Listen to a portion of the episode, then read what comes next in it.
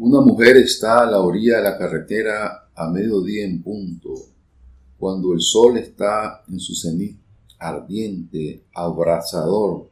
Está con sus manos en su cintura y el cabello a medio amarrar en espera que alguien le dé un empujón.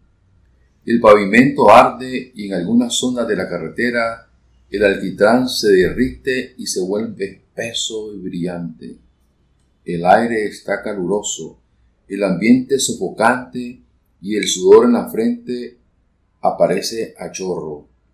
He pasado en mi coche a esa hora varias veces por la misma calle que da una rotonda y la mujer de armas tomar siempre está ahí en espera a que un cliente detenga su auto para llevársela y ofrecerle placer. A esa hora la luz del sol hace ver a las personas árboles y calles reverberantes. El ambiente del restaurante donde he llegado hace un rato es agradable. Aire acondicionado, cuadros de poca valía, un florero aquí y música ambiental, mesa de madera con mantel blanco y la recuerdo a ella sola, alzando sus manos, pidiendo a algún conductor que se detenga frente a aquel sol abrasador de luz cegante. Sí, ella está bajo el sol, esperando siempre a alguien.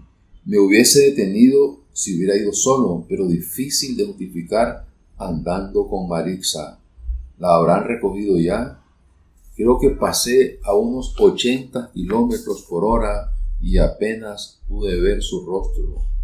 Cuando miré por el retrovisor, pude ver sus manos alzadas, su rostro con su cabello alborotado, como diciéndome, y de ahí, amor, en otro momento será. El verano es largo y caluroso, pienso. Espero que vayamos al mar este fin de semana.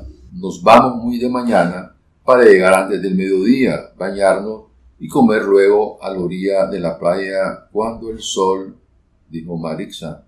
Sí, no quiero asolearme ni quemarme, después ando como basada la piel. Si bien es cierto que soy morena, no por eso quiero exagerar, con un bronceado que me oscurezca en vez de darme brillo.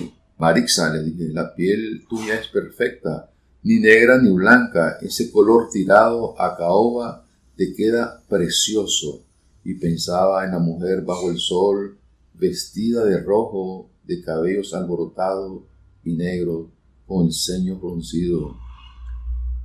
Es otro día y paso por la misma avenida que conduce a la rotonda a las doce en punto.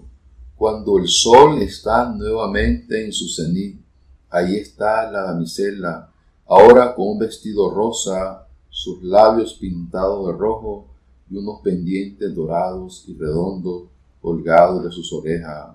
Alza las manos cuando me ve, gira su rostro, sonríe, pero acelero hasta perderme en línea recta.